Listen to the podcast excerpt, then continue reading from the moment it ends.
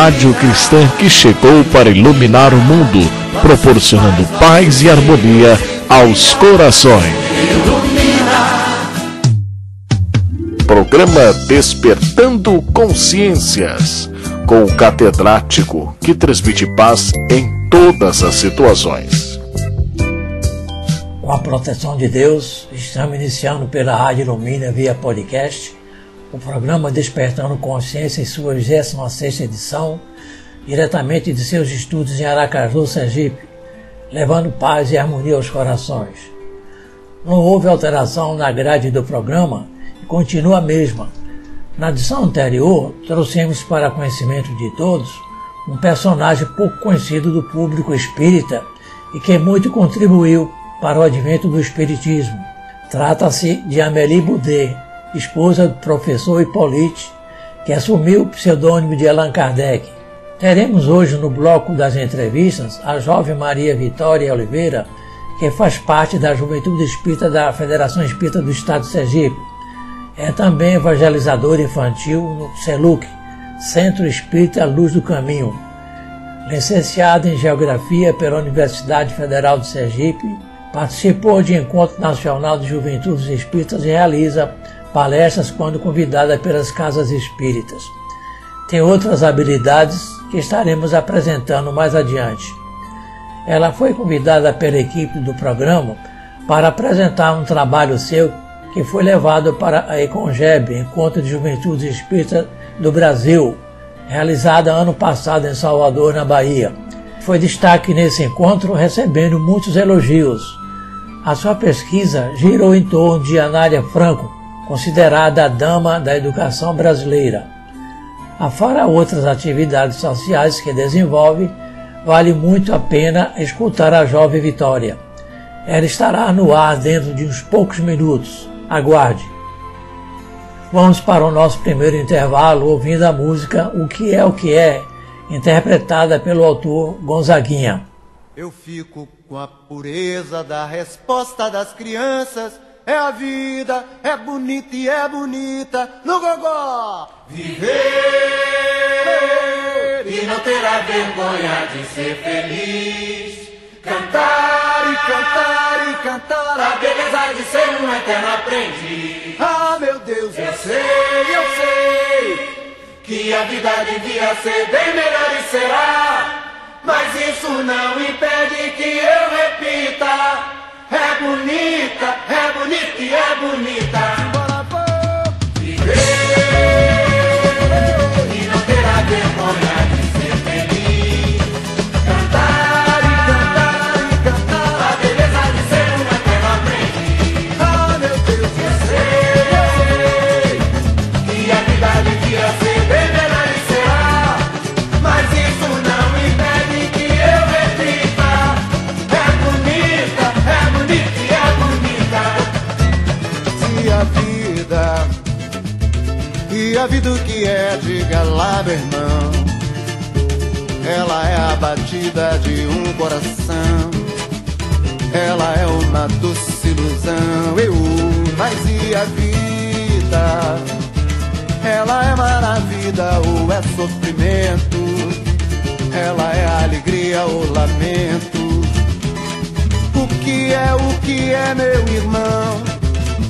Há quem fale que a vida da gente é um nada no mundo.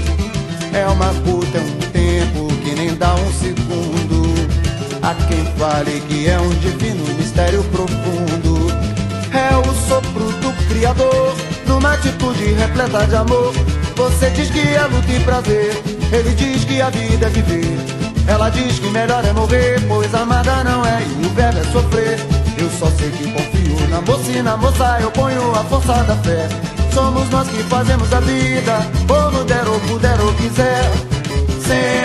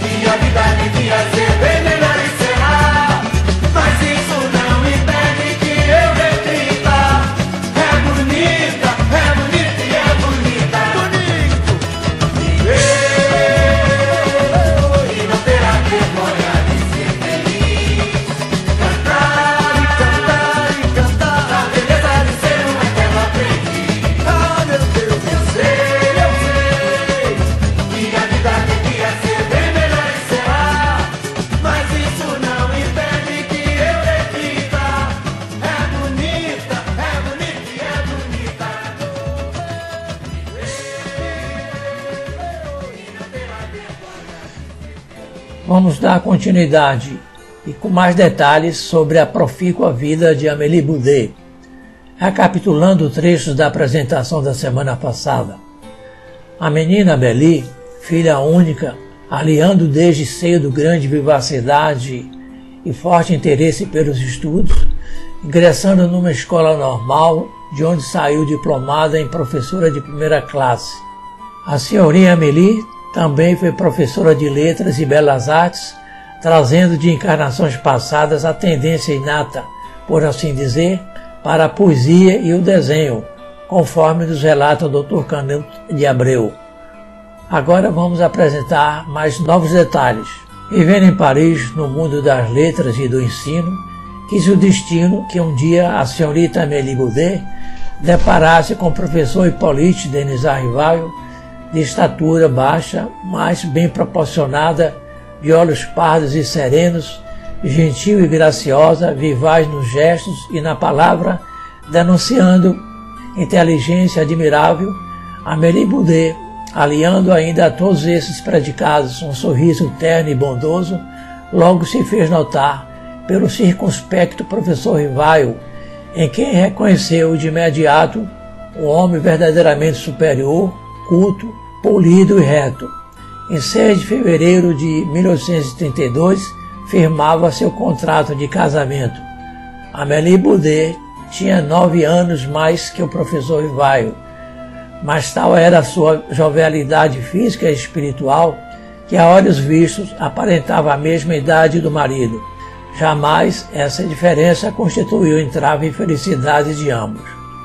Pouco tempo depois de concluir seus estudos com Pestalozzi no famoso castelo de Inverdun, lá em Verdun, na Suíça, o professor Rivaio fundara em Paris um instituto técnico com orientação baseada em métodos pestalozzianos. Madame Rivaio associou-se ao esposo na afanosa tarefa educacional que ele vinha desempenhando no referido instituto havia mais de um lustro. Grandemente louvável era essa iniciativa humana e patriótica do professor Rivaio, pois, não obstante as leis sucessivas decretadas após a Revolução Francesa em prol do ensino, a instrução pública vivia descurada do governo, tanto que só em 1833, pela lei Guizot, é que oficial e definitivamente ficaria estabelecido o ensino primário na França. Em 1835, o casal sofreu um doloroso revés. Aquele estabelecimento de ensino foi obrigado a cerrar suas portas e entrar em liquidação. Possuindo, porém, esposa altamente compreensiva, resignada e corajosa, fácil lhe foi sobrepor-se a esses infausto acontecimentos. Amparando-se mutuamente, ambos lançaram a maiores trabalhos durante o dia, enquanto Rivaio se encarregava da contabilidade de casas comerciais, sua esposa colaborava de alguma forma na preparação dos cursos gratuitos que haviam organizado na própria residência e que funcionaram de 1835 a 1840. À noite, novamente juntos, não se dava descanso justo e merecido, mas improdutivo. O problema da instrução às crianças e aos jovens tornara-se para o professor Rivaio como o fora para seu mestre Pestalozzi, sempre digno de maior atenção.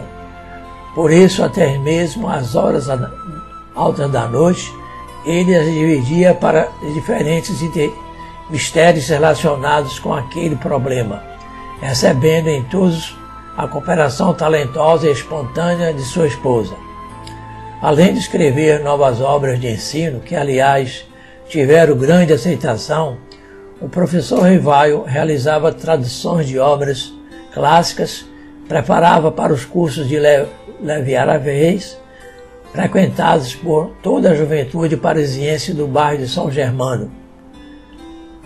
Daremos continuidade na próxima semana a essa bela história. A colega Viviane já se encontra na bancada da emissora, aguardando a sua vez.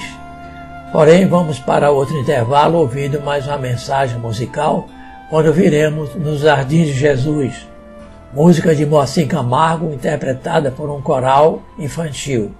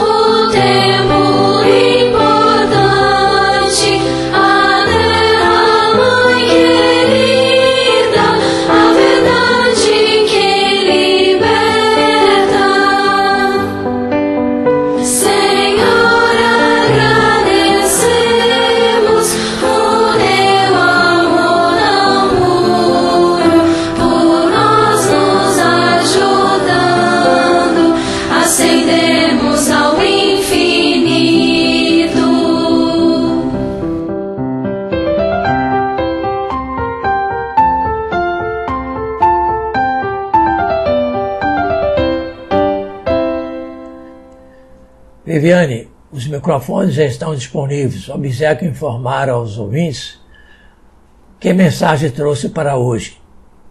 Os ouvintes já estão na sua escuta, por favor. Tons da paz. Muita gente deseja viver em paz, convivendo paradoxalmente com situações que a tornam impossível. Ninguém consegue viver em paz desrespeitando os direitos alheios. Não se vive em paz cultivando na alma os corrosivos da mágoa, da inveja, da prepotência, da ingratidão, do desrespeito. A paz consciente é incompatível com a ignorância e com o descaso. Não se pode construir a paz nas bases da indiferença moral, nem nos alicerces da violência íntima disfarçada de autenticidade. Muita gente deseja viver em paz, convivendo, no entanto, com situações que a tornam impossível. A paz que não está sedimentada na razão e no mais profundo sentimento de amor ao próximo não é paz, é ilusão. Quem observa a superfície calma das águas de um charco, por exemplo, pode ter a ilusão de vislumbrar a mansuetude, mas se sondar as profundezas, encontrará miasmas pestilentos e odor fétido de podridão. Para que a nossa paz não passe de mera ilusão, nossas atitudes precisam ser iluminadas pela luz da razão e aquecidas pelo sol do sentimento. Certa vez alguém escreveu: Paz é suave melodia extraída da alma pelos dedos invisíveis da consciência tranquila. É canção que cala a voz da violência, que desperta consciências e dulcifica quem a possui. A paz tem a singeleza e o perfume de flores silvestres, cultivadas no solo fértil da lucidez pelas mãos habilidosas da razão e do sentimento. E é nesse jardim da alma que brotam as sementes da ternura e da compaixão, do afeto e da mansuetude. Um coração sem paz é como uma orquestra sem tons nem sons, sem flores nem perfumes, sem leveza e sem harmonia. A vida sem paz é como embarcação que navega sem luz, que desconhece o caminho e se perde na imensidão de breu. A paz, ao contrário, enobrece os dons da alma e acarinha a vida. Tem a suavidade da brisa ao amanhecer e os vários tons multicores que despertam a aurora.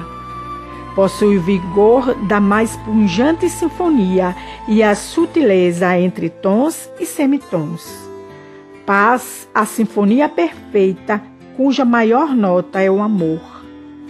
Quando essa sinfonia ecoa nos corações, produz tons e sons na mais perfeita harmonia.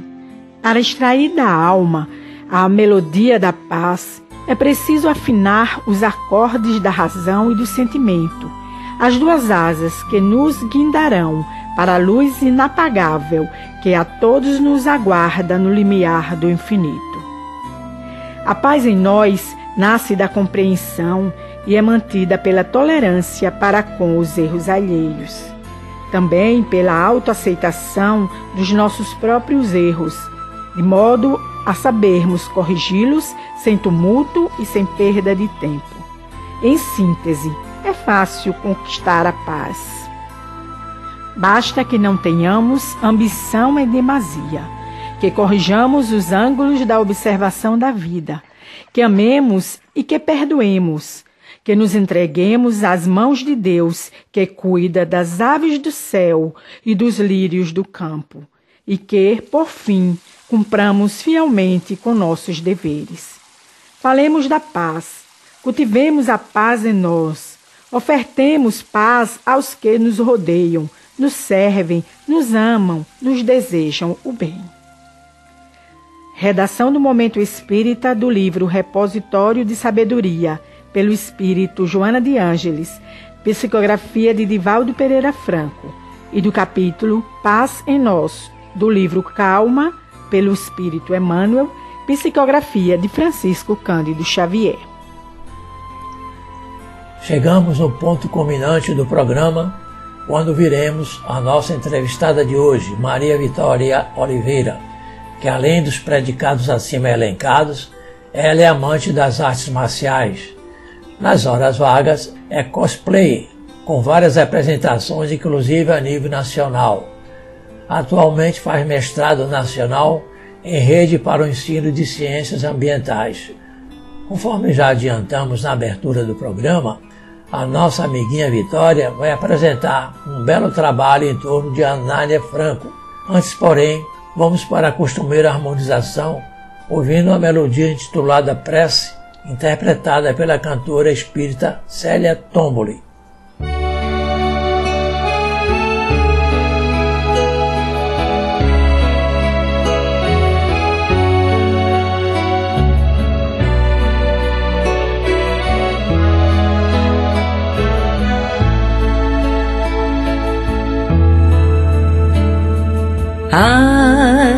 Agradecer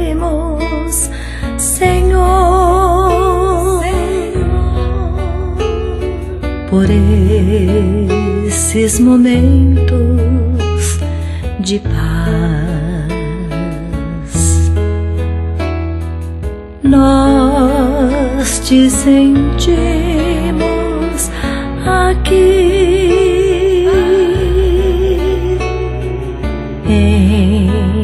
vibrações fraternais na estrada da vida conduz-nos ao bem na alegria ou na dor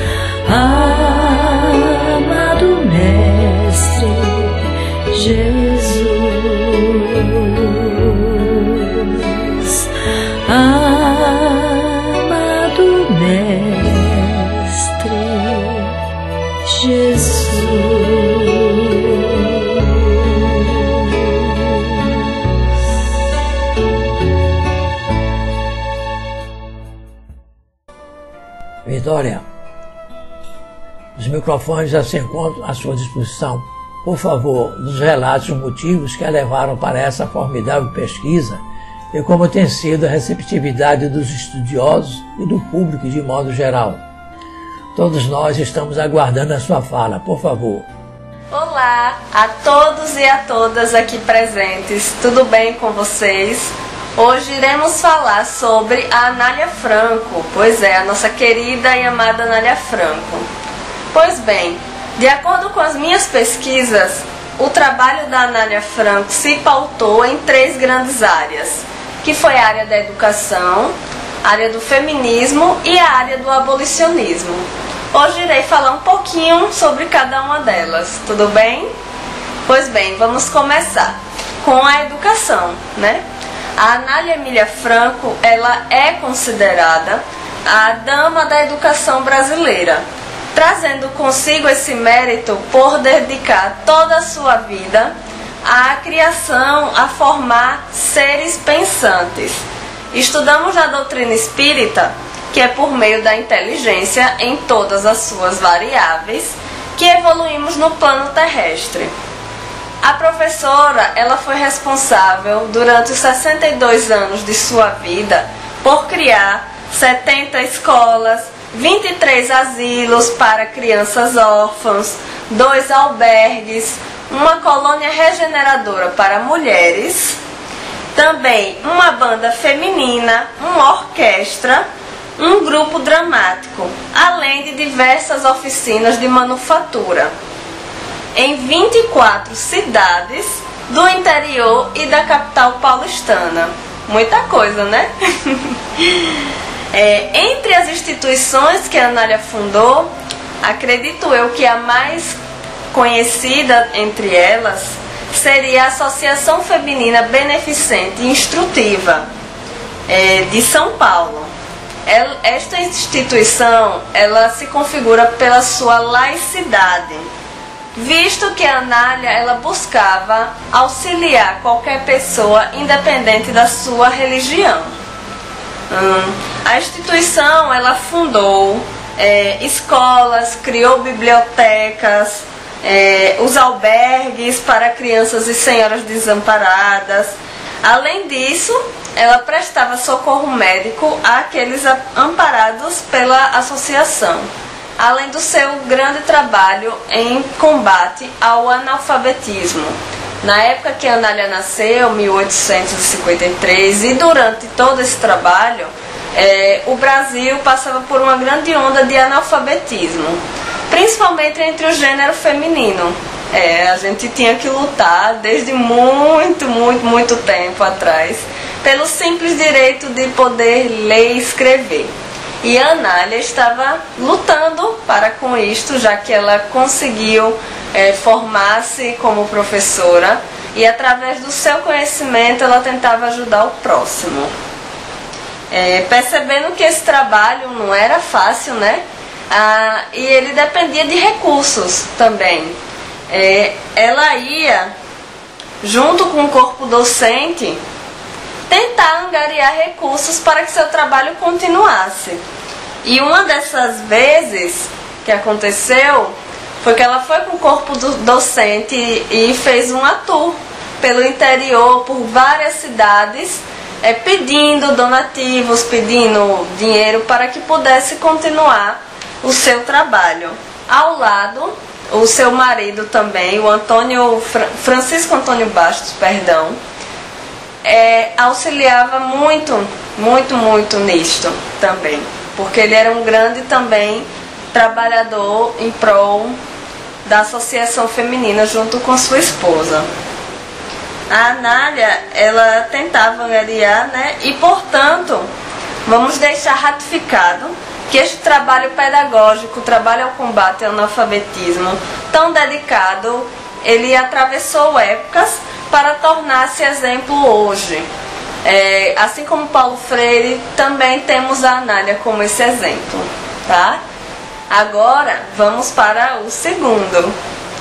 Na nossa segunda grande área, que é a área mais cara para mim, que é a do feminismo, Anália Emília Franco é dotada dos seus conhecimentos pedagógicos, ela os utilizou para resgatar crianças em situação de vulnerabilidade social.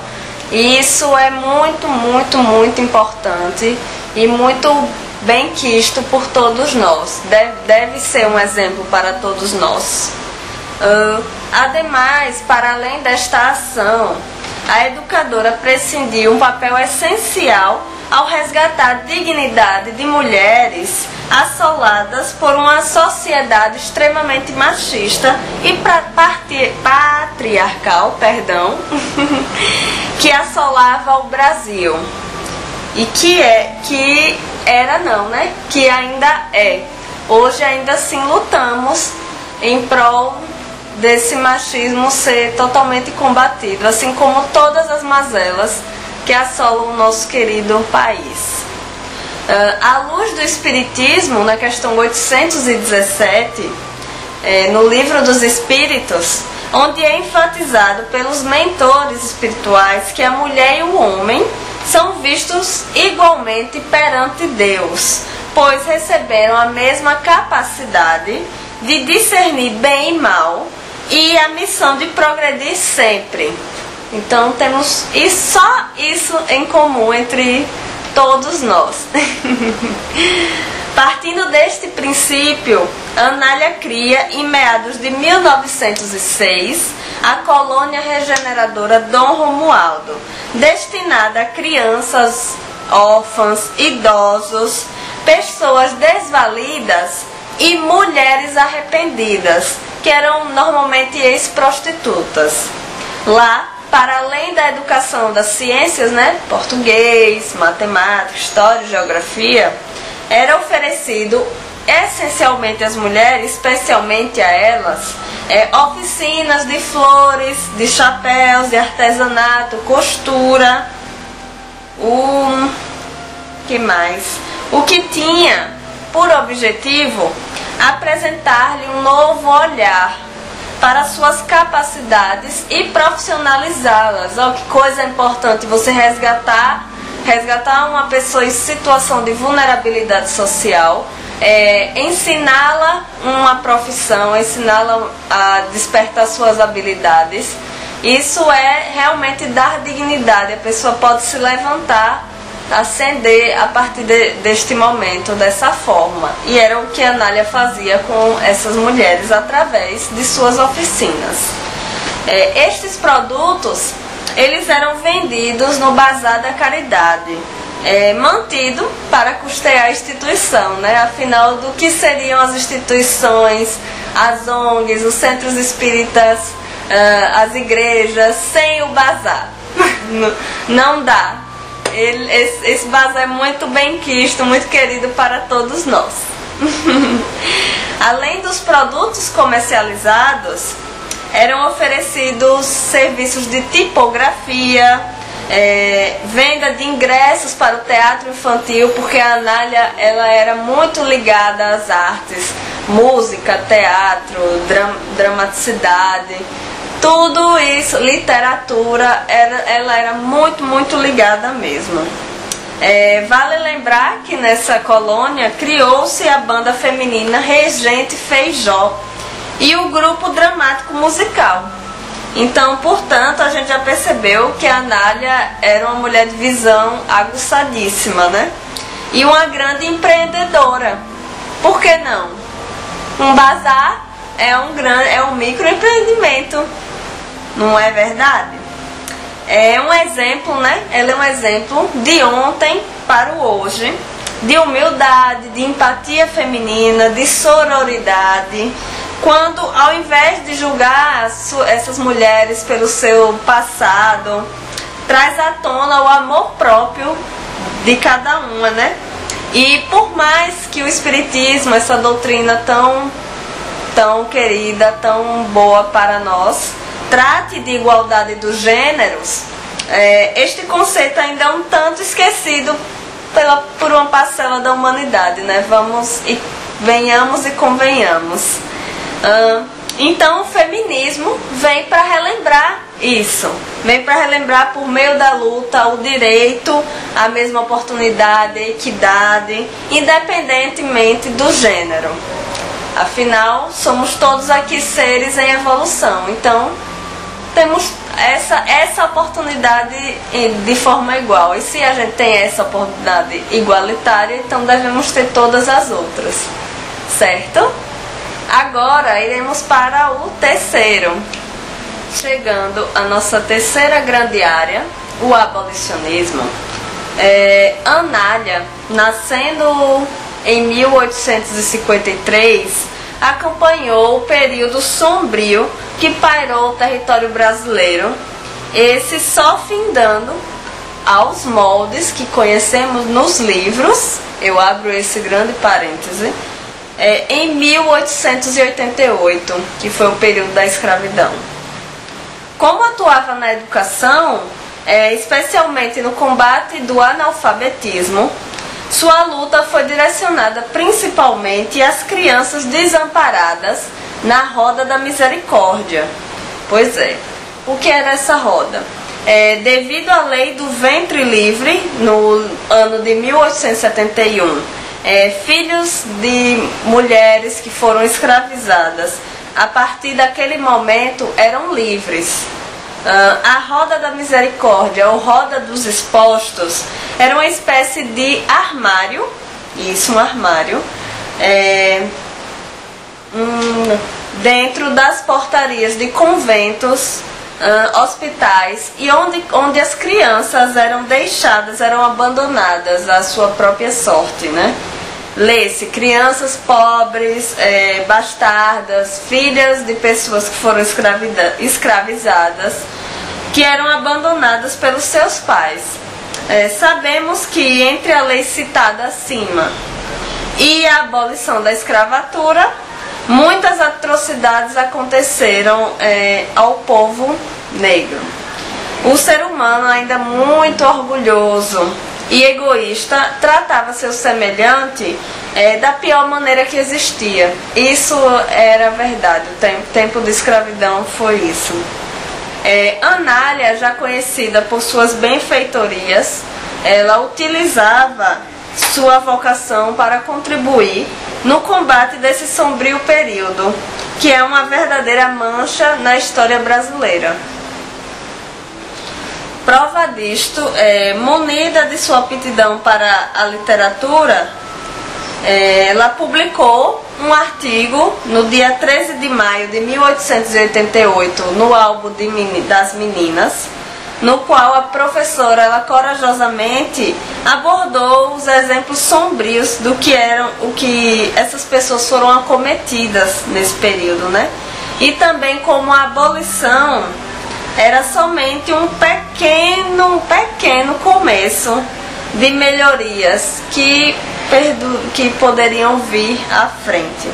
É, aquela mulher, que foi a Anália, que mendigava pelas suas crianças, ela ia de porta em porta, angariar recursos para que seu trabalho não acabasse, não findasse, hum, tornou-se um escândalo. pois é, a gente tenta fazer o bem, o bem, mas sempre tem os obstáculos. Mas é para provar se estava firme e forte no trabalho. Ela era vista como uma mulher perigosa, é, na opinião de muita gente. Porém, rugiu ao seu favor o grupo de abolicionistas e republicanos e contra o grande número de católicos, escravocratas e monarquistas, que a gente sabe que na época esses eram os grupos predominantes e tudo que eles faziam era acatado, não é verdade? É, e em especial a sociedade católica, pois além de acolher seres marginalizados e instruí-los, é, lá ensinava-os a ler e escrever, né, alfabetizava essas pessoas. É, a Anália ela não determinava qual a religião de seus assistidos, o que é que eles deveriam seguir ou não, etc. Pois seu ensino seguia o princípio de, da laicidade né, e gratuidade, é, garantindo a liberdade de expressão e exposição do de exposição e método personificando o significado de caridade. Portanto, a Anália Franco ela deve ser lembrada sempre como a grande educadora que escrevia para liber libertar um exímio exemplo de persistência e fé. Aqui, gente, acabei essas três partes, grandes partes para vocês. Mas vocês podem se perguntar, poxa, legal, Vitória, eu vou pesquisar no Google, encontrei muita coisa, mas você tem alguma obra para me indicar? Tenho sim, vou mostrar a vocês. Eu acredito que vocês tenham notado aqui na minha estante esses três livros, principalmente esse aqui com o rosto da Anália. Ó, oh, legal, né? Vou começar primeiro com esse aqui, que se intitula A Psicologia da Educação diante do legado dos educadores Allan Kardec e Eurípides Bassanufo. Esse livro é do Rivaldo Sávio de Jesus Lima. É, ele é professor, bacharel em psicologia pela Universidade Federal do Rio de Janeiro, especialista em psicomotor psicomotricidade, perdão, pela Universidade Federal de Sergipe e doutor em Psicologia da Educação pela Universidade do Minho, que é em Portugal. Ele é autor dos livros Psicologia, uma introdução ao estudo da alma, Psicologia Geral, Vivências Acadêmicas do Estágio na Universidade Federal de Sergipe e organizador do livro a psicologia da educação sob a ótica dos alunos da educação. Ele atua como docente no departamento da Universidade Federal de Sergipe desde 1992 e atualmente é coordenador da assistência estudantil Proeste UFES e coordenador do Núcleo da Mente e Espiritualidade Humana. Esse rapaz aqui. Pois bem, é, dentro deste livro, é o foco, claro, que é Allan Kardec e Eurípides Bassanufo, porém, ele foi o primeiro contato de pesquisa que eu tive sobre a Anália Franco. Dentro desse livro, ele traz alguns outros educadores importantes. É, aqui no quinto capítulo, a pedagogia espírita Kardec e a pedagogia espírita e grandes luminares da pedagogia espírita no Brasil. E dentre alguns, alguns, dessa, alguns pedagogos, algumas pessoas engajadas na educação, tinha a Anália Franco. Então eu recomendo este livro.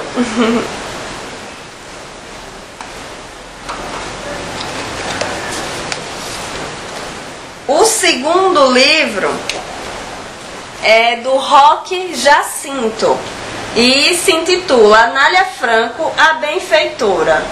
E com os subtítulos O Primeiro Donativo e a Epidemia.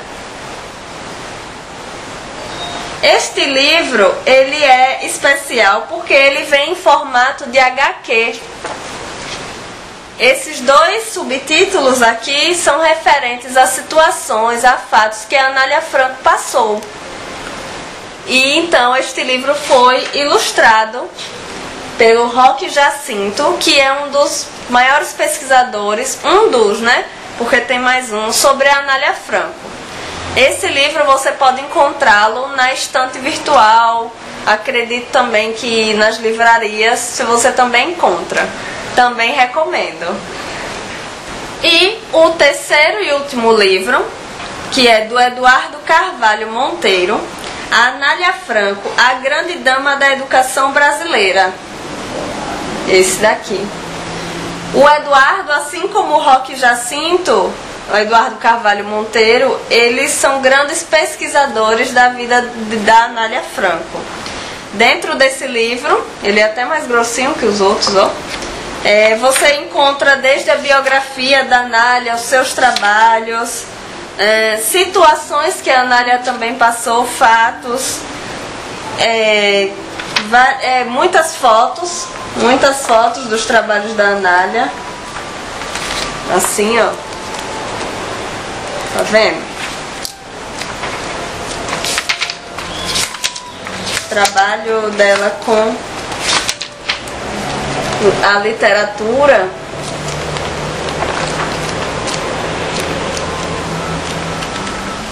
Enfim, muito, muitos trabalhos mesmo.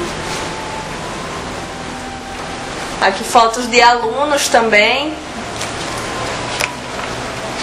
É um livro bastante completo para quem quer é, realmente conhecer a vida da Anália Franco.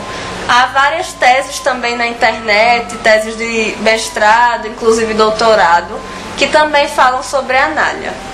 Bom, gente, eu espero que vocês tenham gostado de conhecer um pouco sobre a Anália e que isso os incentive a procurar mais sobre ela e sobre outras tantas mulheres espíritas que ainda não, estão, não são conhecidas, mas que têm belíssimos trabalhos.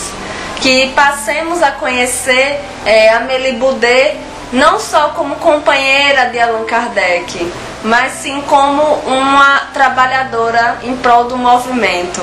Que conhecemos muitas Anália Francos, conhecemos muitas Lauras Amazonas. Eu espero que vocês é, também possam conhecê-las, tá? Muito obrigada. Até uma próxima. Estamos finalizando o programa Despertando Consciência em sua 26ª edição. A equipe quer expressar o seu contentamento pelo brilhante trabalho apresentado pela jovem Maria Vitória, formulando votos para que siga em frente com todo esse entusiasmo e alegria e que Deus te abençoe para que nos traga mais outras belas e importantes pesquisas e até uma próxima oportunidade. Aos queridos ouvintes, Nunca nos esquecemos de manifestar os nossos sinceros agradecimentos pelo apoio. Nos convidamos para na próxima estarmos sintonizados no programa, com a proteção do Pai Divino.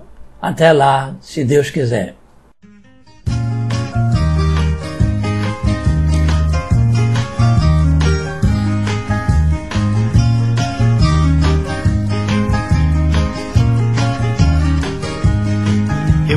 Apenas olhar os campos, eu quero apenas cantar meu canto. Eu só não quero cantar sozinho, eu quero um coro de passarinhos. Quero levar o meu canto amigo a qualquer amigo que precisar. Eu quero ter um milhão de amigos e bem mais forte poder cantar. Eu quero ter bem mais forte poder cantar.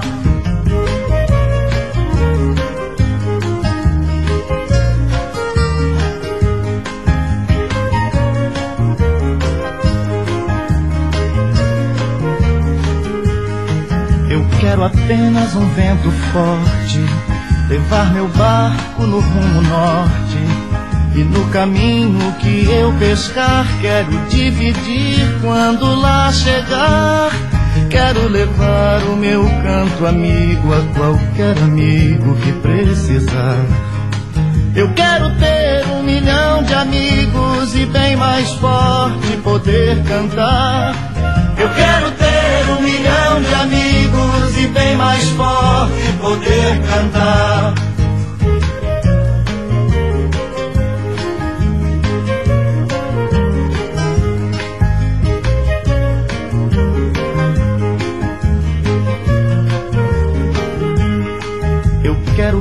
Na paz do futuro. Eu quero ter um quintal sem muro. Quero meu filho pisando firme, cantando alto, sorrindo livre. Quero levar o meu canto amigo a qualquer amigo que precisar. Eu quero ter um milhão de amigos e bem mais forte poder cantar. Eu quero ter e bem mais forte poder cantar.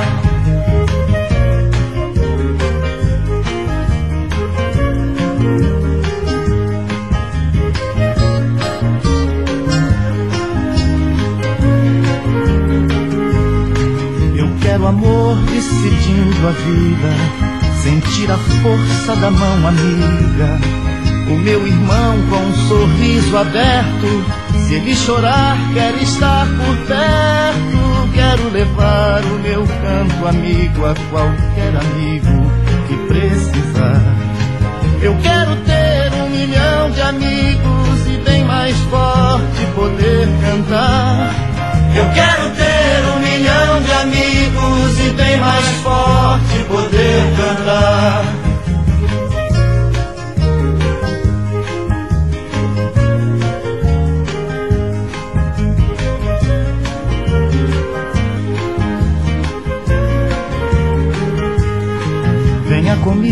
Olhar os campos, cante comigo também meu canto. Eu só não quero cantar sozinho, eu quero um coro de passarinhos. Quero levar o meu canto amigo a qualquer amigo que precisar. Eu quero ter um milhão de amigos e bem mais forte poder cantar e bem mais forte poder cantar. Eu quero ter um milhão de amigos e bem mais forte poder cantar. Eu quero ter um milhão de amigos e bem mais forte poder cantar.